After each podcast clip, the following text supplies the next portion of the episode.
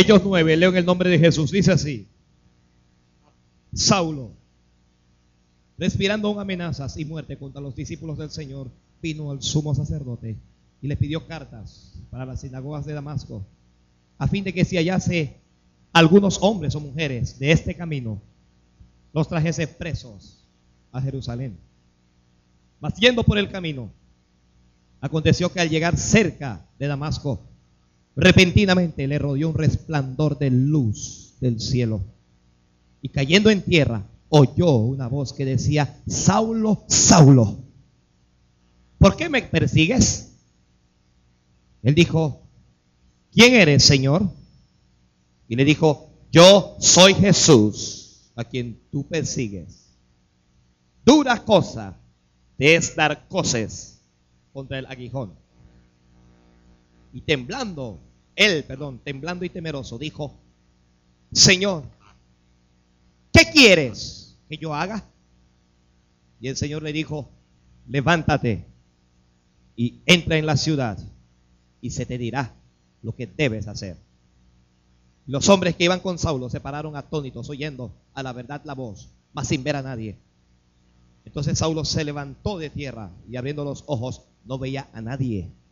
Así que llevándole por la mano le metieron en Damasco, donde estuvo tres días sin ver y no comió ni bebió. Había entonces en Damasco un discípulo llamado Ananías, a quien el Señor dijo en visión, Ananías. Y él respondió, heme aquí, Señor. El Señor le dijo, levántate y ve a la calle que se llama derecha y busca en casa de Judas a uno llamado Saulo de Tarso, porque he aquí él ora. Y he visto, perdón, y ha visto en visión a un varón llamado Ananías que entra y le pone las manos encima para que recobre la vista. Entonces Ananías respondió, Señor, he oído de muchos acerca de este hombre, cuántos males ha hecho a tus santos en Jerusalén. Y aún aquí tiene autoridad de los principales sacerdotes para aprender a todos los que invocan tu nombre. El Señor le dijo, ve, porque instrumento escogido me es este para llevar mi nombre en presencia de los gentiles y de reyes y de los hijos de Israel, porque yo le mostraré cuánto le es necesario padecer por mi nombre. Fue entonces Ananías y entró en la casa y poniendo sobre él las manos dijo, hermano Saulo, el Señor Jesús, que se te apareció en el camino por donde venías, me ha enviado para que recibas la vista y seas lleno del Espíritu Santo. Y al momento se le cayeron de los ojos como escamas y recibió al instante la vista y levantándose fue bautizado y habiendo tomado alimento recobró fuerzas y estuvo Saulo por algunos días con los discípulos que estaban en Damasco. La palabra del Señor es fiel y digna de ser recibida por todos. La palabra del Señor es fiel. Gracias, amado. Se puede sentar. Gloria a Dios. Gloria a Dios. Dígale al hermano que apague su celular, que no le hable. Gloria a Dios. Alguien diga gloria a Dios. Gloria a Dios. Gloria a Dios, gloria a Dios, gloria a Dios, gloria a Dios.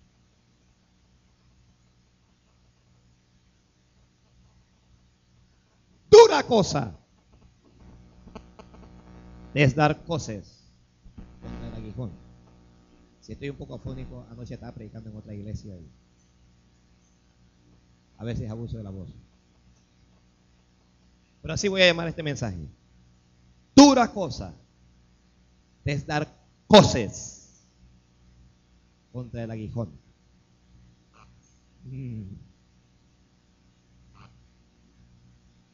Dígale eso a su hermano, dígale dura cosa es dar cosas contra el aguijón. Díselo, díselo. A lo mejor es Dios que le está hablando, díselo. Gloria a Dios.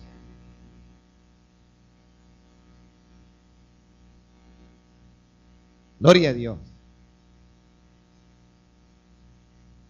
Coses.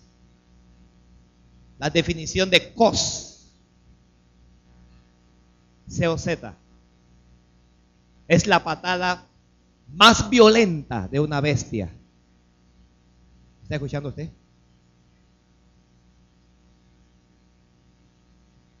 Una cos es la patada más violenta de una bestia.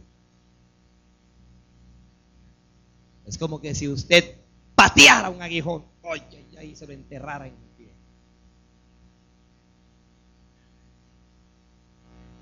Pudiera ser posible que,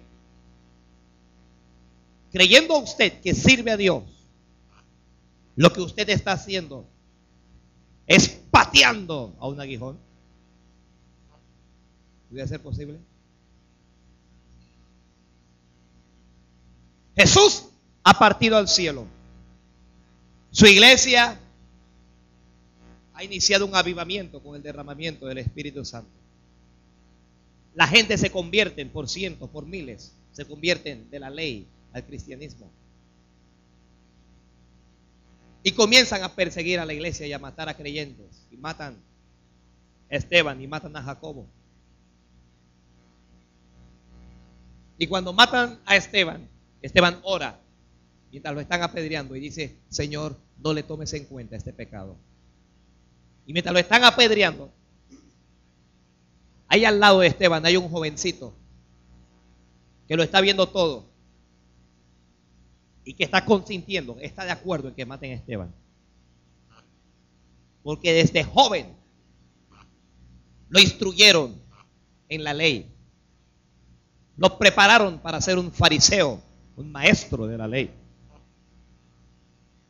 Desde joven le enseñaron el camino de Dios. Le enseñaron el servicio a Dios. Entonces que este joven lo está viendo todo.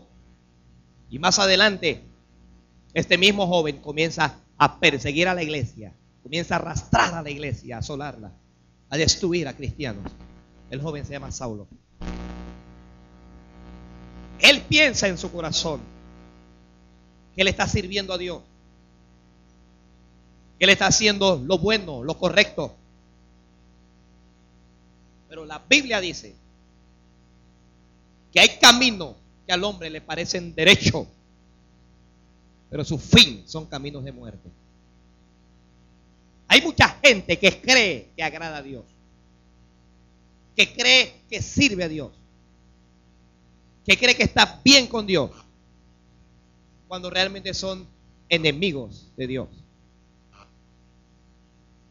Saulo fue criado a los pies de Gamaliel, un maestro de la época, de los más renombrados. Pablo está destinado a ser un maestro también, a ser un rabí, rabino. Así es que nadie le puede echar cuento a Saulo porque Saulo se conoce toda la Biblia. Saulo tiene su religión. Y Saulo sirve a Dios en su religión. Es como nosotros, cuando nos hablaban de Cristo y nosotros decíamos, no, si nosotros somos, nosotros somos católicos, nosotros tenemos nuestra religión, tenemos nuestra iglesia. Somos católicos, apostólicos y romanos. Nacimos en Panamá, pero decíamos que éramos romanos.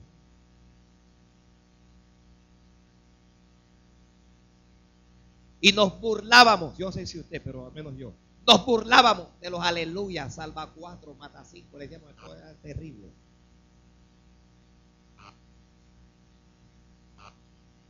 Y a veces hasta los perseguíamos. Le hacíamos la vida imposible a algunos creyentes. Así andaba, así andaba Saulo. La Biblia no dice literalmente que Saulo haya matado a nadie, pero da a entender de que sí. Él llegaba a una reunión y la iglesia estaba reunida ahí y los azotaba a todos, los asolaba, destruía eso. Porque para él ese era un camino equivocado. Y nadie lo va a hacer a él cambiar de idea. Nadie. No hay un solo hombre en la tierra que lo haga cambiar de padecer. Porque a veces somos nosotros así, obstinados en lo que creemos. Lo que nosotros creemos es así o no es de ninguna manera. Tiene su religión y él va por su propio camino no olvide el versículo. No olvide el proverbio. Hay caminos. O hay caminos que al hombre le parecen derecho, pero su fin son caminos de muerte. No todo el que diga Señor, Señor, entrará al reino de los cielos. No todo el que cante en una iglesia, no todo el que ore, no todo el que ayune, no todo el que lea una Biblia, no todo el que hable en lenguas y no todo el que predique se va a salvar. Aunque nosotros pensemos que sí, no todo el que diezma y ofrenda va a ser salvo. Porque hay caminos que al hombre le parecen derechos, pero su fin son caminos de muerte. A veces, pretendiendo servir a Dios, usted lo que está es dando una cosa, dando una patada violenta contra un aguijón que lo está esperando allí para destruir esa pierna, esa pata.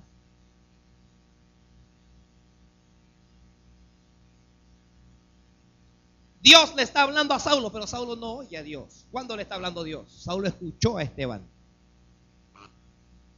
La predicación de Esteban Saulo la escuchó, pero no, le interesaba a Saulo.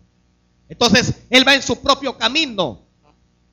¿Y qué problema cuando nosotros, todos, vamos en nuestro propio camino? ¿Qué problema? Saulo está condenado a la muerte y no lo sabe. Él piensa de que le está agradando a Dios.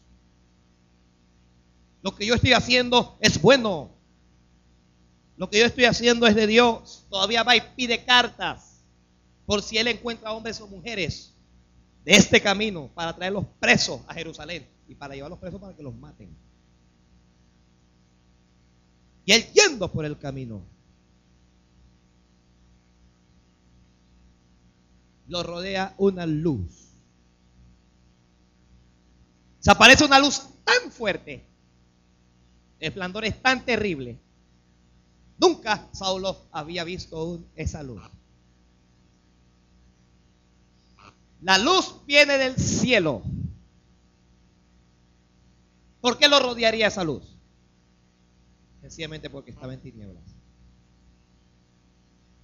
Porque Dios se aparece a Saulo con esa luz. Porque Saulo está en tinieblas. Y la luz lo obliga a caer al cielo. Perdón, a caer en tierra.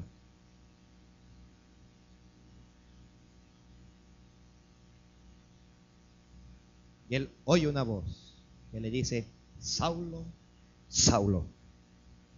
Lo llama dos veces por su nombre. Saulo, Saulo. ¿Cómo se llama usted? ¿Cómo se llama usted? Imagínese que usted va por su propio camino. Y usted viene una noche, un día, y usted lo rodea una luz, y usted cae por causa del resplandor de la luz. Y Dios le llama por su nombre. Y en vez de Saulo, le dice Esteban, Esteban.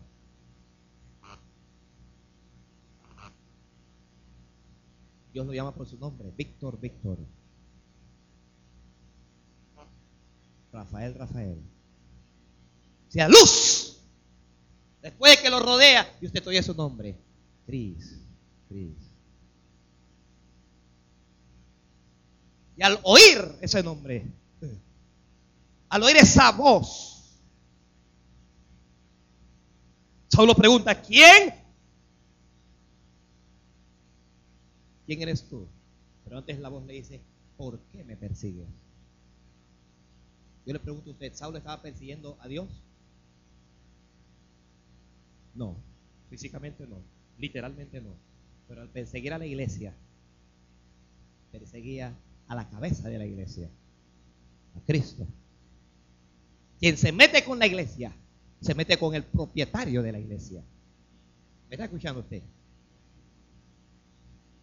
Usted se mete conmigo y usted se mete con el jefe mío. Alguien se mete con usted y no solo se mete con usted, sino que se mete con el jefe.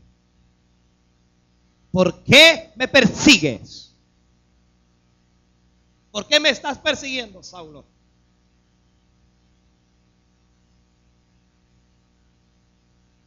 Señor, ¿quién eres tú? Es terrible. Cuando Dios nos habla y no conocemos la voz de Dios. Qué terrible cuando somos cristianos cuando somos creyentes, cuando decimos que servimos a Dios, cuando creemos que estamos en el camino correcto y Dios nos habla y no podemos identificar al propietario de la voz. ¿Quién eres tú?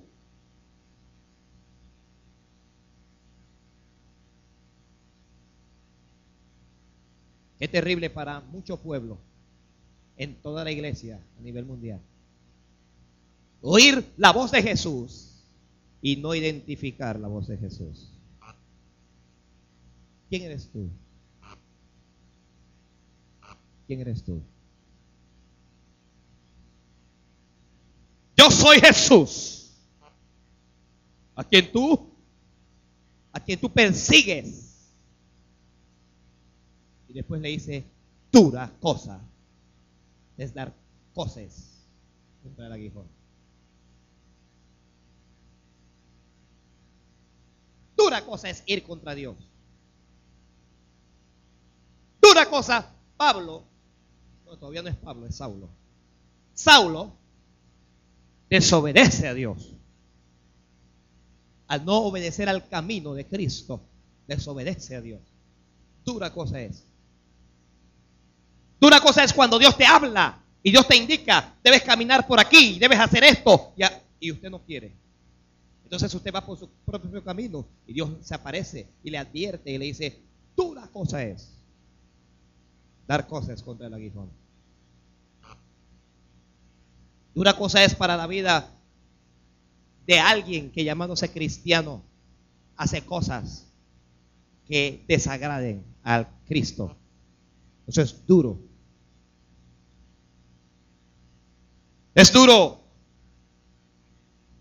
perseguir al Señor.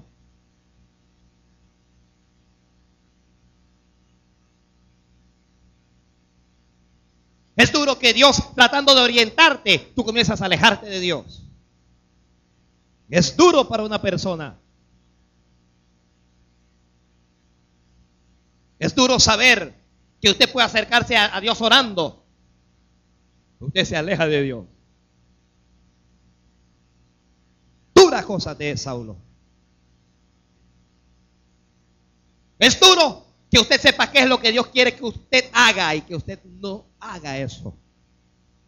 Es duro. Entonces Saulo comienza a temblar. Entonces Saulo comienza a llorar. Este Saulo hasta ahora es un hombre orgulloso. Tiene orgullo de su religión. Tiene orgullo de su liderazgo. Él está llamado a ser un líder. Pero la Biblia dice temblando y temeroso. Dijo, Señor, él no puede ver, recuerde que no puede ver. Señor, ¿qué quieres que haga? ¿Por qué Saulo no le había preguntado esto a Dios antes? ¿Por qué esperar hasta que Dios te golpee para preguntar, ¿qué quieres que haga, Señor? Porque la luz, escuche, la luz nos puede orientar, nos puede dirigir, nos puede bendecir o la luz nos puede golpear. Y Jesús dijo, yo soy la luz Entonces, la misma luz que para un grupo es bendición y es dirección y es gozo, para otro grupo es prueba, dificultad, dolor. El mismo Jesús que quiere bendecir y que bendice a un grupo, esa misma luz golpea a otro grupo. Pablo se siente impactado. Saulo no puede ver. Pero ¿qué quieres que haga? Para no dar cosas contra el aguijón, lo primero que usted necesita es conocer la voz de Dios. Porque están anotando, porque aquí hay hermanos que son, aquí hay hermanos que, que, me tienen una documentación de todo lo que yo dicho. Un sabio. Conocer la voz de Dios. Lo segundo que usted necesita para evitar dar coces contra el aguijón es conocer cuál es la voluntad de Dios para usted. Saulo dijo, Señor, ¿qué quieres que haga? ¿Qué quieres que yo haga? Saulo era religioso, pero no sabía qué es lo que Dios quería. Era fariseo, pero no sabía qué es lo que Dios quería. Iba a la sinagoga, pero no sabía qué es lo que Dios quería. Gente que va a la iglesia, pero no saben qué es lo que Dios quiere. No sabe. Señor, ¿qué quieres que haga? ¿Usted le ha hecho esa pregunta sinceramente a Dios alguna vez?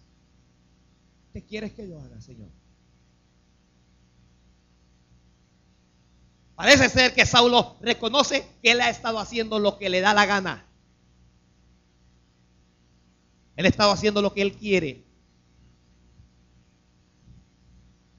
De alguna gente que me escucha este mensaje hoy y que y los que me escucharán el mensaje en la radio y los que escucharán este mensaje en cualquier lugar del mundo. Cuando Dios los golpee, le preguntarán a Dios, ¿qué quieres que yo haga? Solo en ese momento. ¿Qué quieres que haga, Señor? Está temblando, está temeroso. Ha perdido su altivez, ha perdido su orgullo, ha perdido su ego. Pero ¿qué quieres que haga, Señor? El Señor le dijo, levántate y entra en la ciudad y se te dirá lo que debes hacer. ¿Qué le dijo el Señor? Dígamelo usted. ¿Qué le dijo el Señor? Le dijo, levántate, Saulo. Levántate, ¿por qué? Porque la luz lo golpeó y ahora está en el suelo.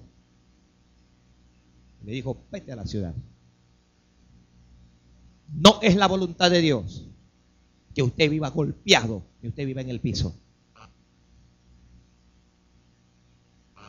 Dios no quiere que usted viva en el piso permanentemente. Dios quiere que usted se levante. ¿Hay alguien que está golpeado aquí? Dios quiere que usted se levante. Dios no quiere que usted permanezca con ese golpe. Dios no quiere que usted permanezca así, derrotado. Dios quiere que nos levantemos. Jesús vino a este mundo a levantar al hombre y a la mujer. El hombre que estaba golpeado. ¿Qué quieres que haga, Señor? Quiero que te levantes. ¿Qué es lo que Dios quiere que usted haga? Que te levantes. Levántate. ¿Cuánta gente siendo de Cristo y en tierra derrotado? ¿Cuánta gente siendo de Dios, pero con el autoestima en el piso?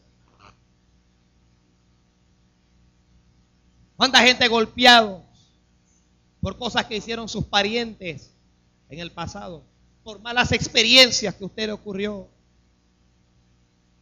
Por lo que la gente dice. Por un error que usted cometió. ¿Cuánta gente?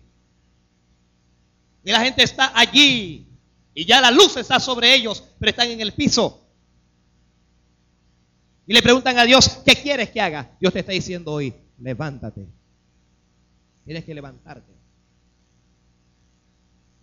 Cuando la prostituta viene a Dios y se arrepiente de sus pecados, por años Satanás queda acusándola. Por años ella queda con la secuela de su vida vieja, de su vida antigua.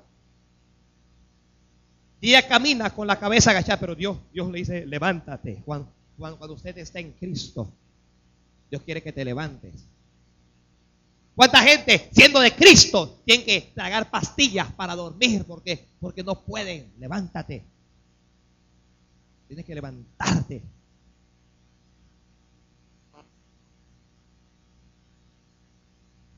Levántate. Es, es hacer es hacer tu parte.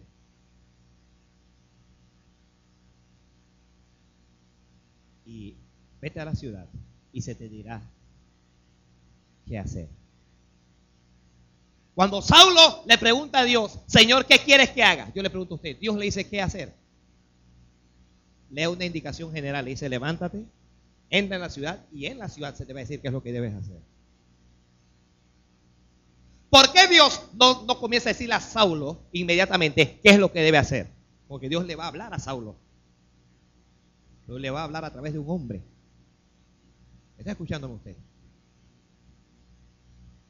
Porque Saulo está acostumbrado a gobernar y a dirigir y todo. Ahora Dios le va a dar dirección. Entra en la ciudad y allá se te va a decir qué hacer. Hay alguna gente que, bueno, a mí que me hable Dios, pero escúcheme, escúcheme. Dios te va a hablar por medio de un hombre.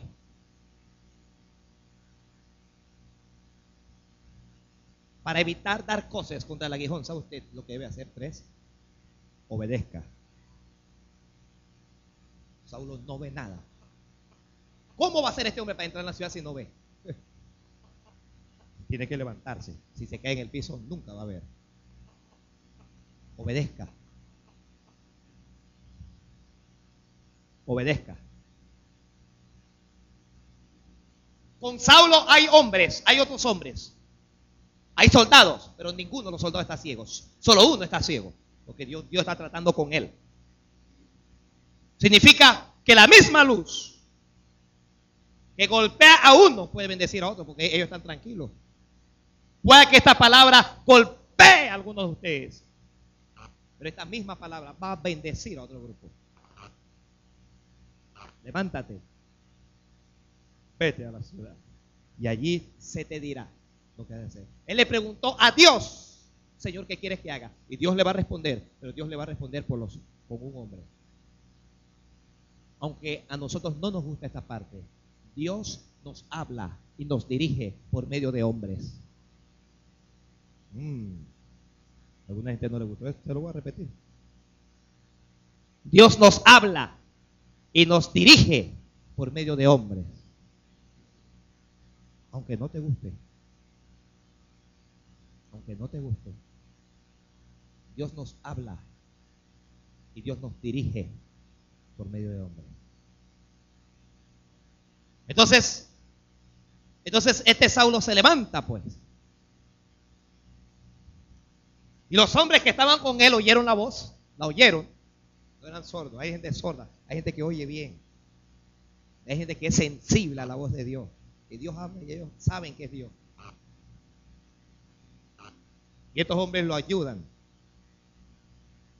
Escuche usted. Estos hombres, dice, llevándole de la mano. Hay hombres. A nosotros no nos gusta depender de nadie, pero Dios tiene hombres que nos llevan de la mano. Dios tiene un maestro de escuela dominical que te lleva de la mano. No hay alumnos de la escuela dominical aquí. Hay gente que, que no les gusta la escuela dominical. O sea, no les gusta que lo lleven de la mano. Si yo puedo solo, ya yo sé.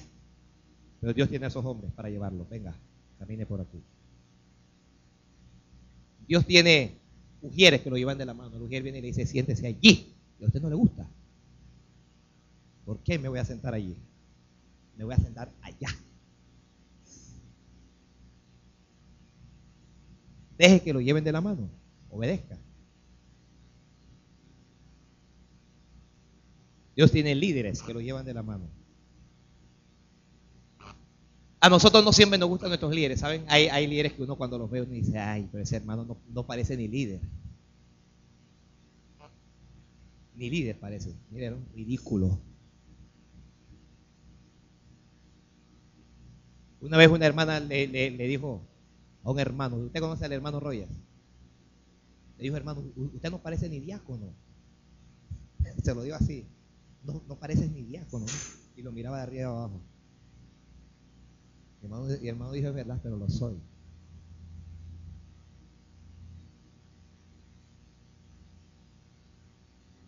Lo soy para que te pique.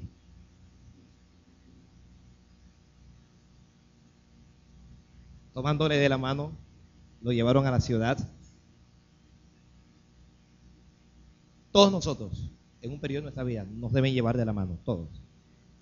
Todos, en un periodo de nuestra vida. Usted fue niño, ¿verdad que sí? Sus padres tuvieron que llevarlo de la mano. Hoy usted camina y usted... Pero usted sabe cómo comenzó. Usted no sabía ni caminar. Usted se caía por ahí. Su papá tenía que llevarlo de la mano. Camine por aquí. Usted quería correr a cruzar la calle y los carros pasando a mil. Y su padre de la mano ahí. Tranquilo. Niño loco. Tranquilo. Y así se aplica en la iglesia también. En nuestros primeros días alguien nos debe llevar de la mano. Porque estamos, eh, estamos en un camino que desconocemos. Esto es nuevo para nosotros. Usted ha estado en el mundo mil, veces haciendo maleantería. y usted se convierte a Cristo y ahora, tiene una novia y no sabe cómo hacer con ella. Porque antes en el mundo usted cuando tenía esas novias hacía unas cosas y, y ahora no sabe. Deje que le lleven de la mano. A la novia no la coge de la mano. Deje que lo lleven a usted de la mano. Son noviazgos violentos, noviazgo de cristianos. No sé qué clase de noviazgo es esa cosa. Son, en, radio no me pueden ver esa cosa, pero es una agarradera y una cosa. Y son de Cristo. Y alguien, sí, sí, sé que son cristianos.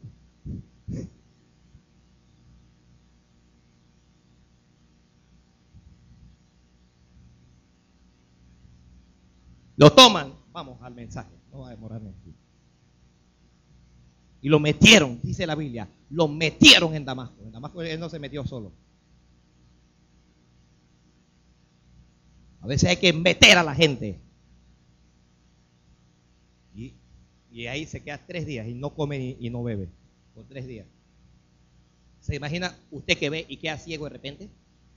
Usted no quiere ni comer ni quiere beber. Hay alguna gente que aunque queden ciego, mudo, lo que quiera, esa gente sigue comiendo. Pero la mayoría se le va el gozo. Uno no come. Y hay tres días que no come y no bebe. Ahora, en el otro lado está un hombre llamado Ananías. Ananías, ¿quién es? Ananías no es profeta. Ananías no es sacerdote. Ananías no es rey. Ananías no es pastor. No es apóstol. ¿Quién es Ananías? La Biblia dice un discípulo. Ay, ay, ay, ay, ay. Ananías es un discípulo. Alguien había discipulado a Ananías. Y este discípulo va a discipular ahora a Saulo. Qué importante es el discipulado. Usted no sabe que el próximo Saulo, el próximo profeta, el, próximo hombre de Dios puede ser alguien que usted disipule. Ananías es un hermanito de la congregación. Pero es un hermanito que ora, no, es, un carnal de esto. Que llaman a la oración y ellos se van a, ver cine y televisión esa cualquier cosa de casualidad. Nadie me dijo que estabas en el cine, pero por ahí te vas.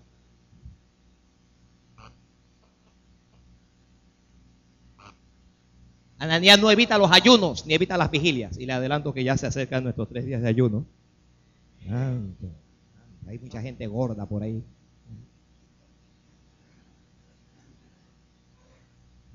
Hay esposos inconversos que llaman, hay pastores, una, esa iglesia es una bendición. Mi esposa, cuando llegó a esa congregación, estaba pasada en pesos y ahora es cuando la veo. Ay, pastor, gracias, gracias. Hay impíos que llaman, no hay ayuno.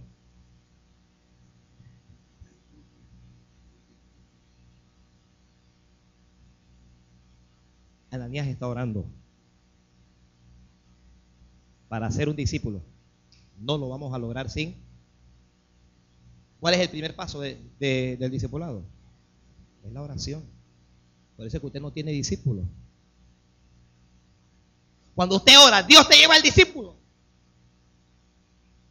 Se lo van a llevar a Ananías. Ananías no salió a buscar así. Bueno, sí, sí salió, salió. Pero al menos se lo llevaron a Damasco. Y en oración, Dios le habla a Ananías y le dice, Ananías, Ananías dice, heme aquí, Señor. Ese sí conocía a quién le estaba hablando. Note usted la diferencia. Primero Dios dice, Saulo, Saulo. Dice, ¿quién eres, Señor? Ahora, el Señor dice, Ananías. Y Ananías dice, heme aquí, Señor. ¿Ah?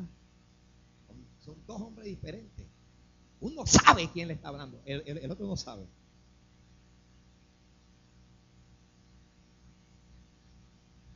Y Dios le dice, levántate Ananías y ve. Gracias a Dios que Él no es como algunos hermanos que cuando toman las direcciones de los hermanos que se convirtieron, de que el hermano se llama Alejandro, vive en Chorrera, no tiene teléfono y nos dejan eso ahí. Y uno tremendo. ¿Cuántos Alejandro vivirán en Chorrera ahora? En serio, toman la dirección así, una dirección que usted no va a dar nunca con esa dirección. Eso le dice, levántate. Ananías, fíjese usted cómo, Dios indica. Ve a la calle que se llama derecha, no vayas a cualquier calle. Ve a la calle que se llama derecha. Y busca en la casa, en esa misma calle hay una casa de uno que se llama Judas. Busca en casa de Judas a uno llamado Saulo de Tarso, porque allí él ora. Cuando usted recibe una dirección como esa, usted no se puede perder. Levántate y te vas a la calle derecha. Usted llega a la calle derecha y usted pregunta por aquí, viene Judas. Dice, no, Judas se ahorcó. Dice, no, ese Judas no. El otro, otro Judas. Otro Judas. Dice, bueno, e-, el otro vive aquí adelante. Que hay gente terrible. hay gente terrible. Yo sé lo que les digo. No llega.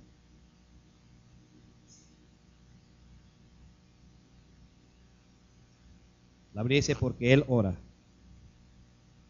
Y ha visto en visión un varón. Tan pronto Saulo comienza a obedecer a Dios, Dios le da una visión. Él vio en visión a uno llamado Ananías, que entra, que le pone las manos encima para que reciba la vista. Ahora, Ananías tiene un problema con Saulo. Esos son los hermanos que no le hablan a los enemigos. Pastor, yo no voy donde ese vecino porque ese vecino, la verdad es que ese vecino me llevó a la corregiduría. Me obligaron a sacar el perro de mi casa.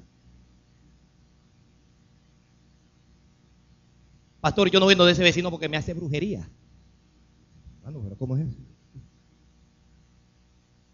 No voy donde el vecino porque me pegó, le pegó a mi hijo. Y Ananías comenzó a decirle, Señor, yo, no voy donde él, Señor. Ananías, ¿por qué no vas a ir? Porque él persigue a la iglesia y la azota y tiene autoridad. Dios le dijo, ve. No vengas a decir a mí que no vas a ir. Si yo te digo que vayas, vaya. Por eso es que yo le digo que cuando uno le dice Señor, uno no tiene voluntad. Ananías no quería ir donde Saulo. Pues Dios le dice, ve, ¿cómo que no vas a ir? Vas. Dios le ha hecho algo y usted le ha hecho a, Dios no. ¿Hay alguien? Oiga, ustedes son, ustedes son tremendo. Si Saulo lo hubiera encontrado usted, hermano, no hubiera escrito ni primera Corintios, ni segunda, ni, hubiera escrito ninguna de las epístolas. Si hubiera encontrado una iglesia como esta, no hubiéramos tenido epístolas. ¿Para qué escribirle a gente tan santa? Y Ananías se levanta Y él va. Y cuando Ananías entra, está Saulo orando. Y Ananías, eh, eh, escuche el, saludo de Ananías. Hermano Saulo. no quería ir. Este Ananías es tremendo. Pero esto nos demuestra cómo un hombre se humilla delante de Dios. Si Dios dice que ya, tengo que cambiar de actitud, y Ananías cambió la actitud inmediatamente. Cuando, cuando Dios te habla, cambia. Hermano Saulo. El primer hombre que le llama hermano Saulo es Ananías. El Señor Jesús, que se te apareció en el camino por donde venías, me ha enviado para que recibas la vista y para que seas lleno del Espíritu Santo. Ananías pone sus manos sobre él, ora por él. A Saulo se le caen como escamas y él ve. Comienza a ver inmediatamente. ¿Cómo vio? Un hombre llamado Ananías. Un discípulo. Hermano, disipulemos. Disipulemos. Ananías alguien lo había discipulado y ahora él lo estaba haciendo con Saulo. ¿Quién va a bautizar a Saulo? Ananías. Ananías viene a ser como el padre espiritual de Saulo. Y, después de ahí usted no va a ver que la Biblia habla más de Ananías. Ananías es el primer hombre que va a orientar a Saulo. Saulo ni sabía de bautismo del Espíritu Santo, ni sabía de nada. Pero Dios le dijo, ve a Damasco porque allí se te dirá lo que debes hacer. Allí se te va a indicar lo que debes hacer. Allí es donde vas a recibir orientación. Y si Saulo no obedece, Saulo no recibe ningún tipo de orientación. Así es que Saulo va. Saulo obedece. Ananías llega. La Biblia dice, se le cayó de los ojos y recibió al instante la vista y levantándose fue bautizado. Recibió bautismo de una vez y la vida de Saulo comienza a cambiar. ¿Por qué cambia la vida de Saulo? Porque Saulo, de un hombre orgulloso, es un hombre humilde ahora. De un perseguidor, ahora es un niño. Ahora es una persona que recibe la dirección de Dios, que recibe la orientación de Dios. Es una persona dispuesta a hacer ya no lo que él quiere, ya no, es una, ya no es una persona dispuesta a actuar como él piensa. ¿Qué problema con lo que nosotros pensamos? Porque yo creo que esto es de esta manera y porque yo creo que esto es de la otra manera. Sí, hermano, pero la Biblia dice, sí, bueno, la Biblia lo dice, pero yo creo, yo creo, y uno oye eso tantas veces. Es que yo creo y yo creo. ¿Qué importa lo que tú crees? Lo importante es lo que la Biblia dice. ¿Qué importa lo que yo creo? El hombre se ha alejado de Dios porque el hombre sabe lo que dice la Biblia. Pero el hombre dice, la, Biblia dice, pero, pero yo pienso, pero yo creo, pero yo esto, pero yo lo otro. Una vez estábamos dando una conferencia de matrimonio, eran como, yo no sé, cinco, siete iglesias unidas. Y estábamos hablando de la necesidad de la obediencia y la sumisión en la mujer hacia su esposo y se levanta una hermana, yo no sé qué era, licenciada, yo no sé qué, tenía títulos, tenía, tenía títulos. Dice, bueno, sí, hermano, mire, la Biblia dice eso, pero usted entenderá. Yo pienso que para nosotras, las profesionales, este tipo de cosas, no me quedé pensando. Qué bárbaro. Ah, cuando, la mujer llega a ser profesional, ya la Biblia no es para ella. Porque nosotras las profesionales, digo, hermana, Perdón, hermana. Pero aquí están hablando de mujeres. ¿Qué importa si la mujer es profesional, si es campesino? A Dios no le importa con tu profesión. Y que yo pienso nada. Que yo creo nada. Lo que pasa es que yo gano más que él. A Dios no le interesa. Si ganas más es porque Dios te ha bendecido. Y Saulo, oran por él. Las escamas se caen de la vista. Para evitar dar cosas al aguijón necesitamos la visión correcta, la visión adecuada.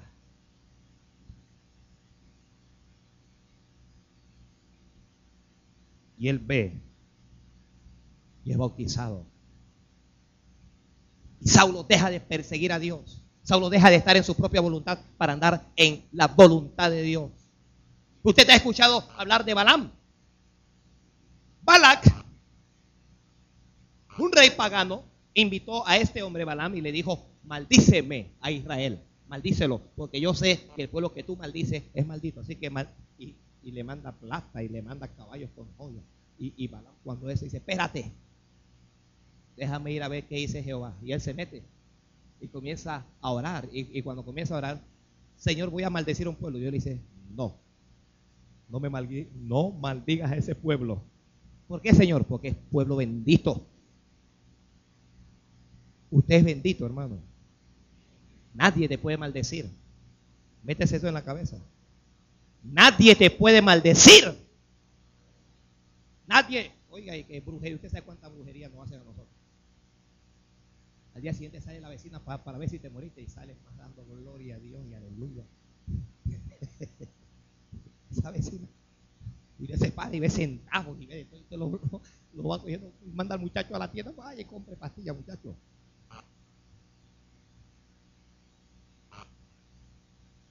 Los brujos no pueden dañarnos. Los santeros no pueden dañarnos. Los que practican el satanismo no nos pueden dañar. Usted no se imagina en cuántos lugares ponen mi nombre. Volvió del viaje, ya le envolvió.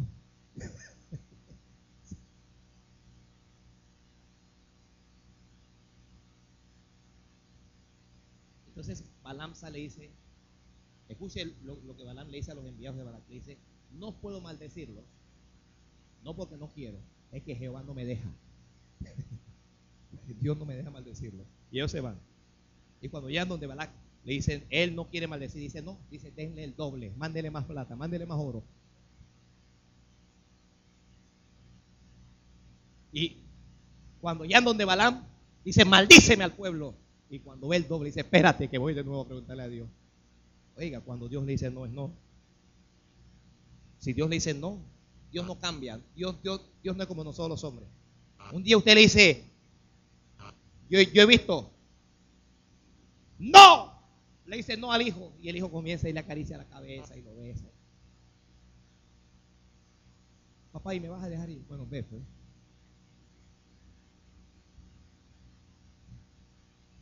Se le dice a la mujer, no. Y espera que sean las 12.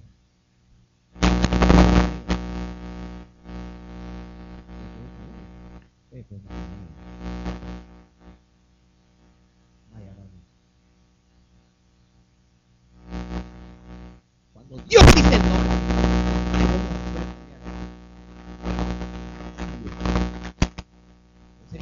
hay, gente que, que, que, no, que es que, lo que pasa es que eso, eso era del Antiguo Testamento, sí, pero es que Dios no cambia. Lo que era malo en el Antiguo es malo en el Nuevo.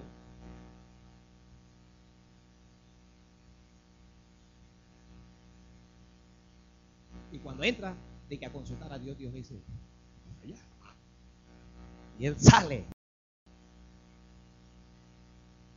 con la idea de maldecir al pueblo de Dios. ¿Qué estaba haciendo él? Estaba dando cosas contra la vida.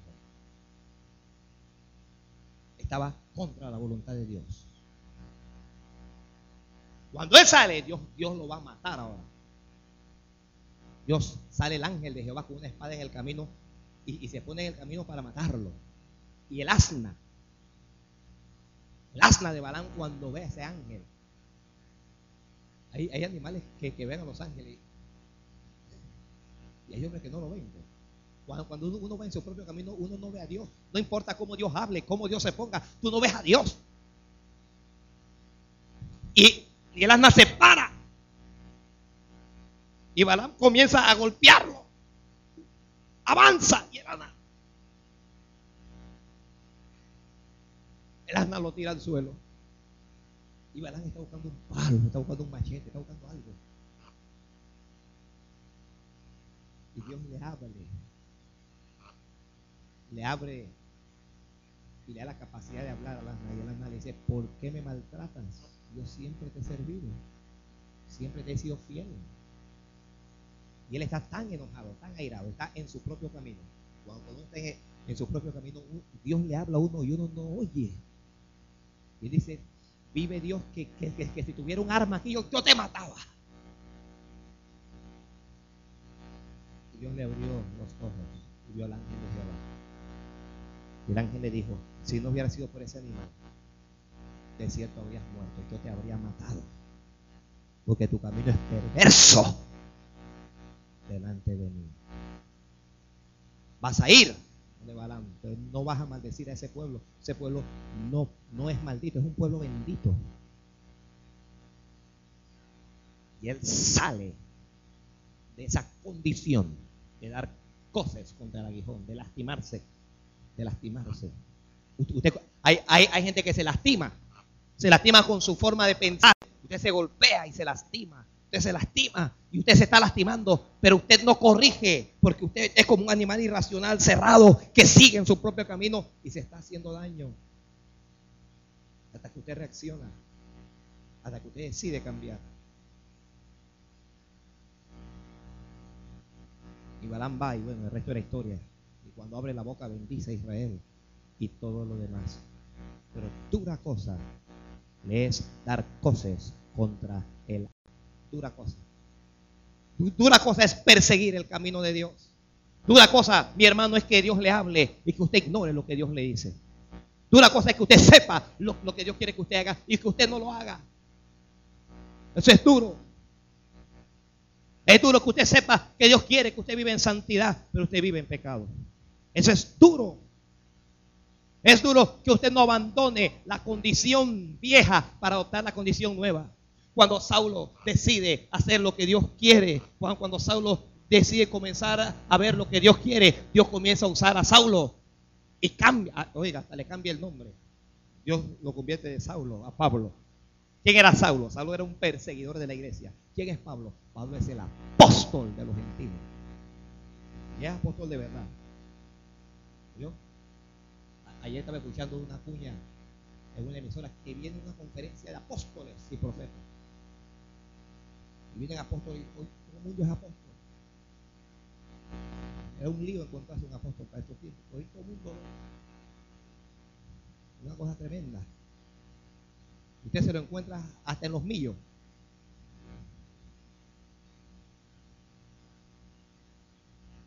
Dios lo convierte de Saulo al apóstol Pablo. Se convierte de un perseguidor en un perseguido.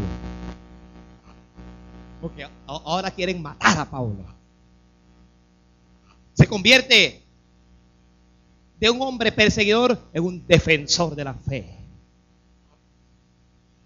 Le arrojan piedras, lo azotan, hacen todo, pero Pablo sigue predicando el Evangelio. Lo persiguen, le prohíben hablar de Cristo, pero Pablo sigue hablando de Cristo porque nadie podía cambiar la experiencia que él había tenido con Jesús. A veces la gente te habla y la gente te dice cosas y usted va a la universidad y cuestionan a Dios y cuestionan a Jesucristo y cuestionan su divinidad. Pero escúcheme usted, independientemente de la palabra de ningún hombre, nadie puede cambiar la experiencia que usted ha tenido. Nadie puede cambiar la experiencia que yo he tenido con él. No importa lo que ellos digan. Los fariseos lo buscaron y le dijeron, oye, pero tú eres fariseo. Sí, pero ustedes no han tenido la experiencia que yo he tenido. A mí me rodeó una luz. Yo era ciego y yo vi. Nadie puede cambiar eso.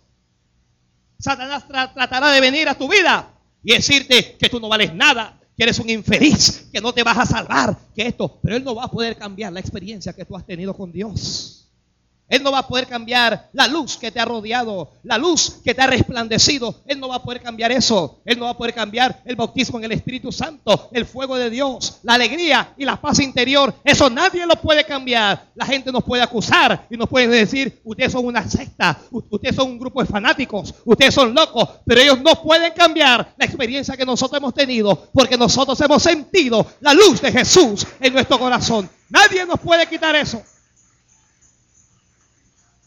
Cuando la tentación llega a nuestra vida y queremos pecar y queremos apartarnos de Dios, nuestra experiencia con Dios, nuestra comunión con Dios nos dice, no te puedes apartar, no puedes pecar, no puedes volver atrás otra vez. Hay que seguir en el camino que Él nos ha señalado. Hay que continuar allí. Cuando viene la prueba, cuando viene la lucha, cuando vienen las angustias y los vientos soplan en contra y la tierra se abre para tragarnos y sentimos correr y sentimos apartarnos de Dios, nosotros sentimos aquella luz que nos rodeó y caminamos con Cristo sintiendo su amor, su protección y su misericordia. Nadie le puede quitar a Pablo, nadie le puede quitar la experiencia con el Señor Jesús. Nadie se lo puede quitar. Y a ti nadie te lo puede quitar tampoco. Porque Satanás va a venir para decirte que no vales nada. Que eres un farsante. Que eres un tonto. Que no sigas. Pero nadie te puede quitar la gloria de Dios en tu corazón. Eso nadie te lo puede quitar. Avanza en Cristo en el camino de Él.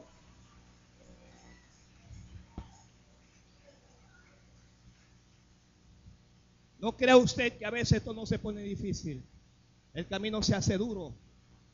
Sentimos a veces renegar y apartarnos. Pero la experiencia de esa voz es una voz que he escuchado en mi corazón. Nadie me lo puede quitar. A veces Satanás te hace dudar y te habla. esa experiencia te dice no. Lo azotan, lo apedrean, lo expulsan de las sinagogas, lo sacan de las religiones. Pero Pablo va a seguir. No va a dar más cosas contra el aguijón. No va a vivir como vivía antes. Antes me golpeaba yo y andaba en el mundo como un animal irracional, sin Dios, sin luz, apartado del conocimiento y de la misericordia de Dios. Estaba lejos de Él yo. ¿Cuánto valía yo antes? ¿Qué cosas podía hacer yo buena? Nada. Pero un día Él vino, nos tocó, nos lavó y nos limpió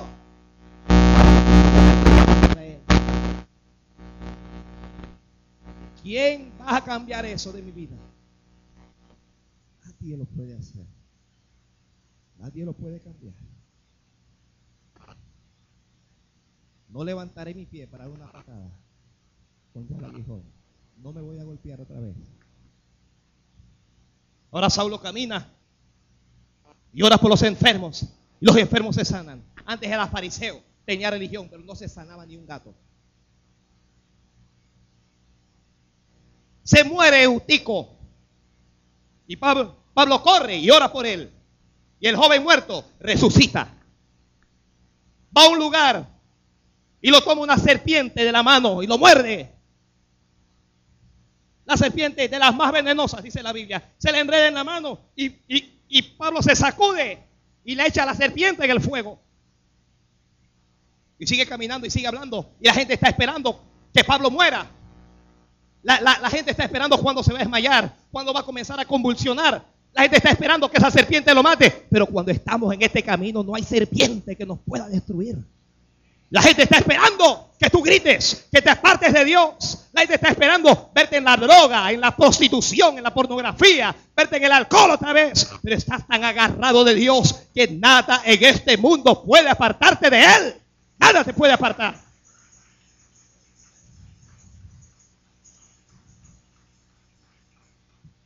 Ya te echaron del empleo y te cortaron la luz. Y estás perdiendo la casa y tienes problemas y los hijos enfermos y la gente está esperando cuando vas a renegar de Dios. Pero yo no puedo renegar de mi Dios. Puedo decir como Pablo, yo sé en quién he creído. Yo estoy convencido, sé en quién he creído.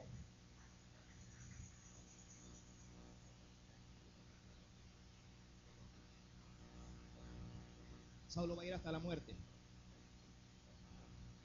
le, va a hablar a emperadores de Dios. Él va a estar en tormentas. Estuvo en una tormenta. No hubo sol por muchos días. La gente se desesperaba y un ángel de Dios lo visitó. Y él se levantó y le dijo a la gente, tranquilo, nadie tema, porque anoche un ángel del Señor estuvo conmigo. Y nos dijo que no vamos a perecer ninguno. Nos dijo que nosotros continuaremos. Pero, y la gente no ve luz. La gente no ve sol, lo único que la gente ve es lluvia y tormenta. Pero Dios le había dicho, no te preocupes, Pablo, no te preocupes. Cuando usted deja de dar cosas contra el aguijón, usted se convierte en una persona invencible. Usted se convierte en alguien indestructible. Usted se convierte en alguien superior. Porque usted se convierte en alguien de Dios. Cuando no somos de Dios, no valemos un real. Pastor, eso es muy duro, eso es verdad. Jesucristo dijo, ¿de qué le vale al hombre ganar todo el mundo y perder su alma? ¿De qué te sirve? Pero cuando reconocemos nuestra necesidad de Él, nuestra dependencia, y nos entregamos a Él, entonces adquirimos nuestro verdadero valor. Y valemos, no por lo que hacemos, no por lo que estudiamos, valemos por lo que somos. Somos hijos del gran rey. Eso es lo que somos. Usted vale no por su color, no por su apellido. Usted no vale por la iglesia a la que va. Vale porque es un hijo de Dios. Saulo, Saulo, ¿por qué me persigues, Saulo? En otras palabras, ¿por qué no me obedeces, Saulo? ¿Por qué no haces lo que yo quiero, Saulo? ¿Por qué no sales de ese camino? Este es un mensaje que no es para inconversos, es para cristianos. Tal vez usted no es Saulo, usted tiene otro nombre y Dios le está hablando hoy y Dios le está diciendo, ¿por qué no sales de tu forma de pensar? ¿Por qué no abandonas tu forma de ser? ¿Hasta cuándo Dios te va a hablar antes que te estremezcas y que caigas y que lo obedezcas? Dura cosa es dar cosas contra el aguijón. Dura cosa es ir contra Dios. Dura cosa es pretender servir a Dios estando lejos de Dios. Dura cosa es. Dorcas será resucitado. Este Saulo, perseguidor, va a escribir, será el apóstol Pablo que escribe las epístolas gloriosas. Tendrá la experiencia que ningún otro hombre ha tenido. Eh. Penetrará al tercer cielo. Pero nada de eso usted lo va a lograr dando cosas al aguijón. Lo último que diré es que para evitar dar cosas al aguijón hay que tomar medidas radicales. ¿Me está escuchando usted que está anotando allí? Para evitar dar cosas contra el aguijón hay que tomar medidas radicales. Pablo era un fariseo radical y cambió radicalmente, convirtiéndose en un cristiano. Y el mismo Saulo, más adelante cuando escribe, habla y dice, aunque, dice así, aunque yo también tengo en qué confiar en la carne, si alguno piensa que, puede confiar en la carne, dice yo más. Escuche, circuncidado el octavo día, linaje de Israel, de la tribu de Benjamín, hebreo de hebreos. En cuanto a la ley, dice fariseo. En cuanto a celo, perseguidor de la iglesia. En cuanto a la justicia, que es en la ley, dice, soy, eh, yo era irreprensible. Mire lo que es. Pero después dice, pero cuantas cosas eran para mi ganancia, las he estimado como pérdida por amor de Cristo. Esas cosas que antes eran ganancia para mí, esas cosas de las que yo me sentía orgulloso antes, hoy las considero como pérdida por amor de Cristo. Es un cambio radical. Es un cambio radical. Ojalá, ojalá el Espíritu de Dios venga y lo haga usted una transformación en su mente radical. Que a partir de hoy usted piense opuestamente a lo que usted creía. Que a partir de hoy usted pueda recibir en su corazón y en su alma que usted tiene que orar porque sí. Que a partir de hoy usted pueda recibir en su espíritu que usted tiene que vivir en santidad. Que a partir de hoy usted pueda recibir en su espíritu que usted tiene que servir a Dios. Que usted tiene que disipular. Que usted tiene que hacer algo para Él. Que a partir de hoy usted abandone su forma de ser. Y que usted reciba en su espíritu algo que usted tiene que cambiar. Usted tiene que cambiar. Saulo, Saulo. Señor, ¿quién eres? ¿Por qué me persigues, Saulo? Yo soy Jesús, al que tú continuamente persigues. Dura cosa es dar cosas contra el aguijón. Saulo tenía religión, Saulo tenía congregación y Saulo creía que tenía Dios. Yo creo con todo mi corazón que un día tenemos que ir a la iglesia tenemos que predicar, estoy hablando de los ministros, y tenemos que hacer un llamado al arrepentimiento para, para gente que quieran entregarse a Jesús. Pero no me refiero a los inconversos. Yo creo que tenemos que invitar a Jesús a los creyentes otra vez. Creo que tenemos que invitar a Jesús a muchos cristianos que viven en la religión, que viven en su camino, pero que no viven en el camino de Dios. Creo que hay muchos creyentes que si son sinceros,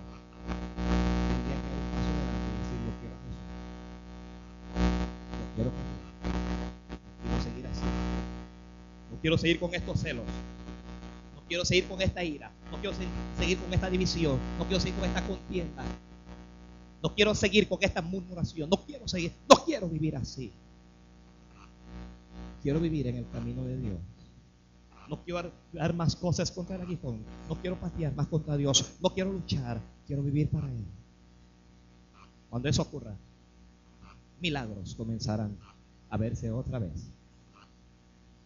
Cuando abandonemos el espíritu religioso, el espíritu de Dios vendrá sobre nosotros y nos bendecirá. Usted tal vez no se llama Saulo, pero yo le diré otra vez, Saulo, Saulo, ¿por qué Dios no mató a Saulo? Hubiese, sido tan sencillo matarlo. Tal vez si yo soy Dios envío un rayo y lo parto en dos. Se acabó Saulo. Pero es que Dios ama a Saulo. ¿Está escuchando usted? Dios te ama. Tú tienes tus defectos. Y tienes tu forma de pensar y de ver las cosas, pero Dios te ama. Y por amor, no te ha matado. Dios lo estaba invitando. Ven, Saulo, ven a mí. Entra en mi presencia.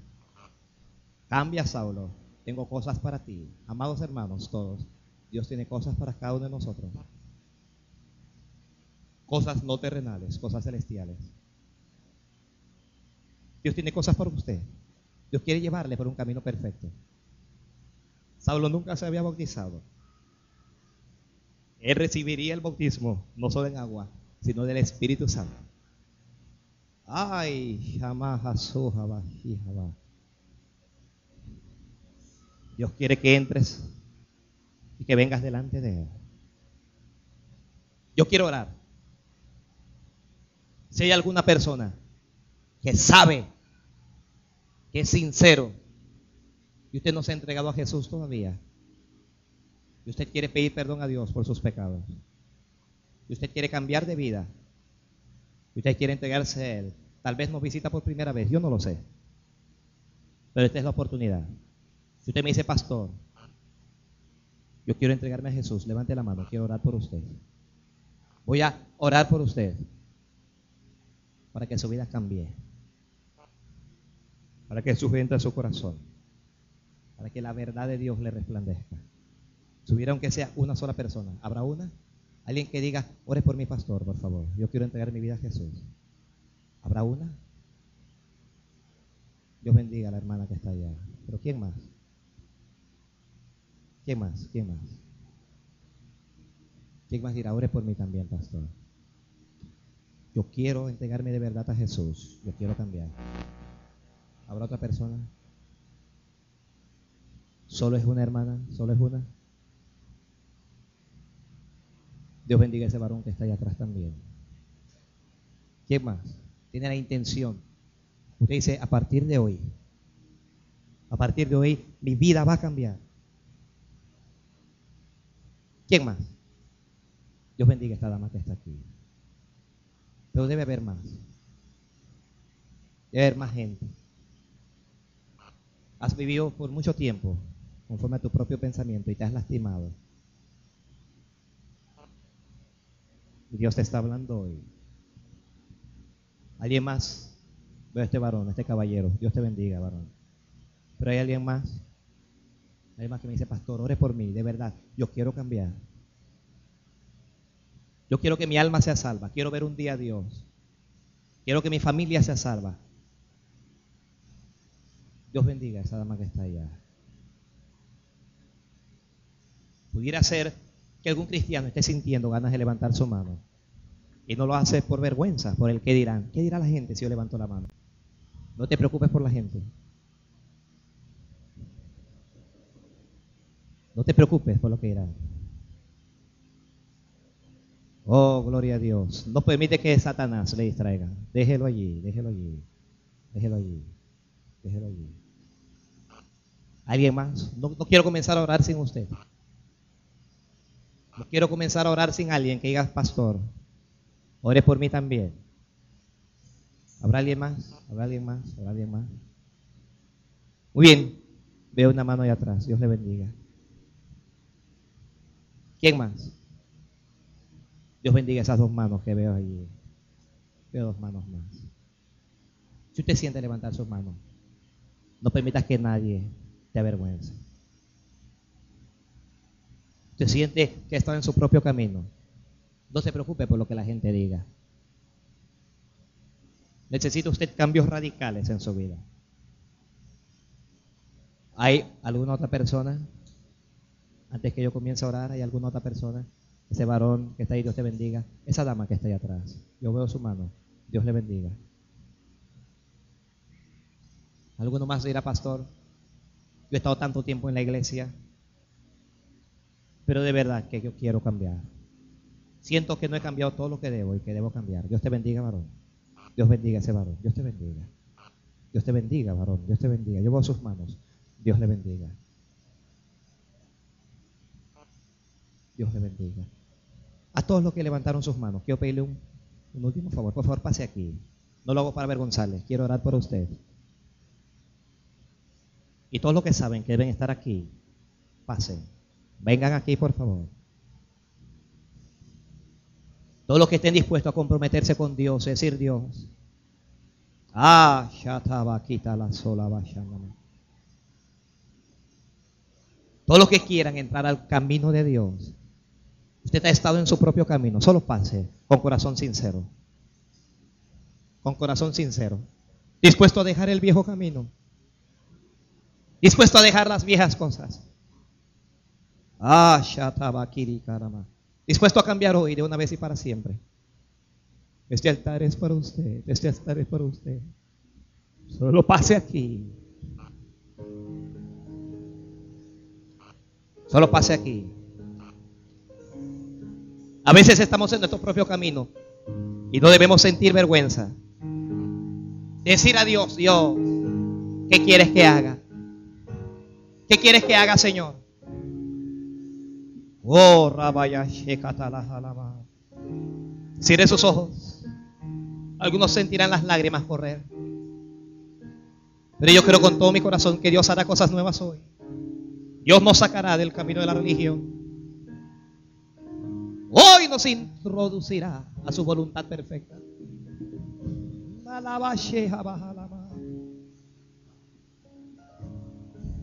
Oh,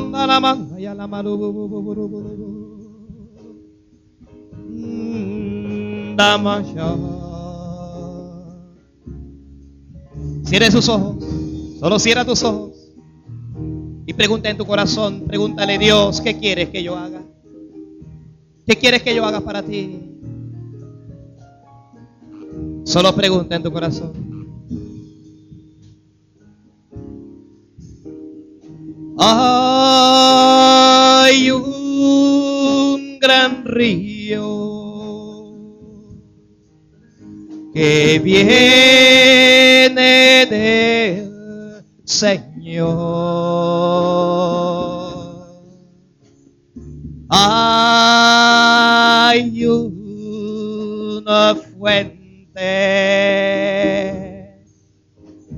y de su amor. Ven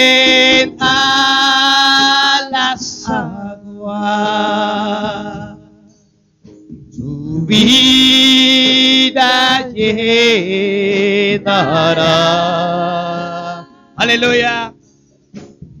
Hay gran río que nunca se secará, que nunca se secará. Deja esas lágrimas correr, solo déjalas correr. Hay gran río que viene del Señor hay una fuente. Hay una fuente llena de su amor. Las aguas, ven. Ven a las aguas. Tu vida llenará tu vida llenará. Hay un gran río. Hay un gran río que nunca se secará. que nunca se seca. Una última vez, solo fuerte. Hay un gran río que viene del Señor. Hay una fuente. Hay una fuente llena de su amor. Llena de su amor. Venga las aguas, ven. Ven a las aguas. Tu vida llenará.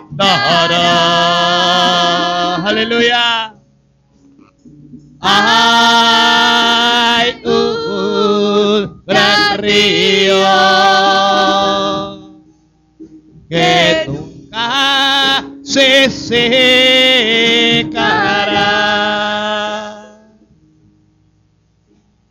Hoy yo he predicado esta palabra, Señor. Y aquí están tus hijos, Padre del cielo, Padre de gloria. Ay, samalarara.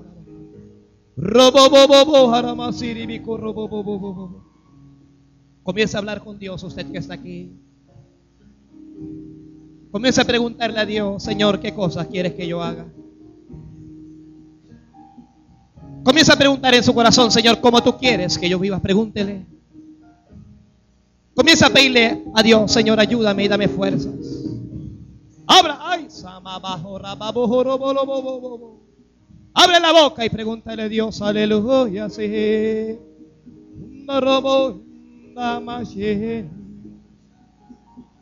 Comienza a decirle a Dios, Dios, yo quiero cambiar. Yo quiero cambiar mi forma de pensar. Yo quiero cambiar mi forma de ser. Comienza a decirle al Padre, Padre, ayúdeme.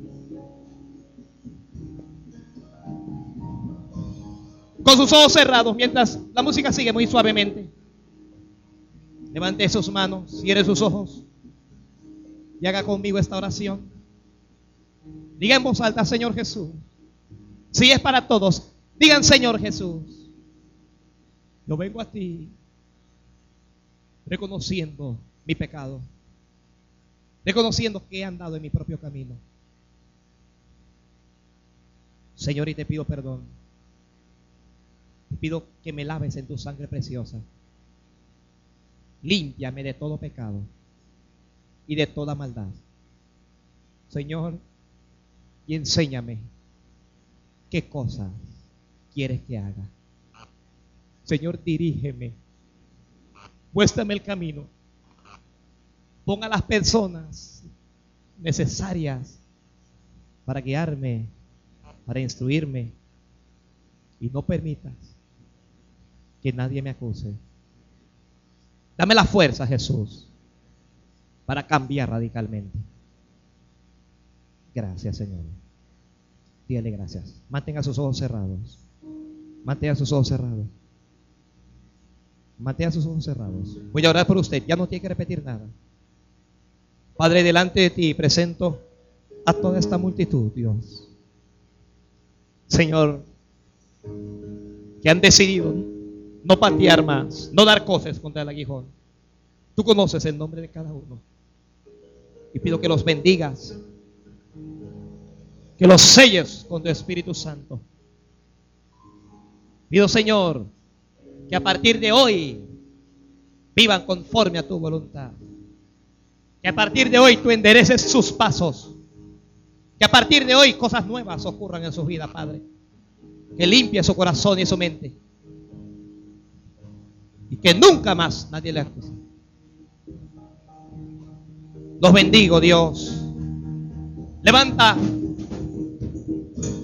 Levanta, Dios mío, a Pablo de en medio de ellos. Cámbialos. Como cambiaste a Saulo y lo convertiste en Pablo. Así cámbialos.